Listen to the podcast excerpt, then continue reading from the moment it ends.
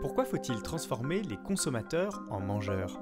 Ça, c'est la grosse question. Il faut transformer les consommateurs en mangeurs parce que euh, consommer euh, convoque quelque part une forme de passivité dans le choix, euh, dans le choix de la nourriture qu'on met dans notre assiette.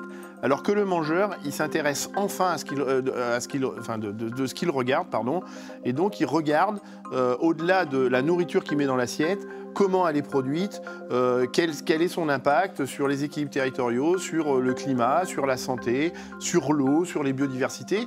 Et donc le mangeur est, un, consommateur éveillé. C'est ça la subtilité, alors qu'un consommateur euh, consommateur, euh, il consomme sans forcément se poser la question de, cette approche globale dont je parle très souvent. Et donc je pense que le mangeur s'intéresse enfin euh, de ce qu'il regarde, c'est-à-dire de ce qu'il met dans son, dans son assiette et de ce que ça provoque sur sa propre santé, mais aussi sur euh, son environnement dans sa globalité.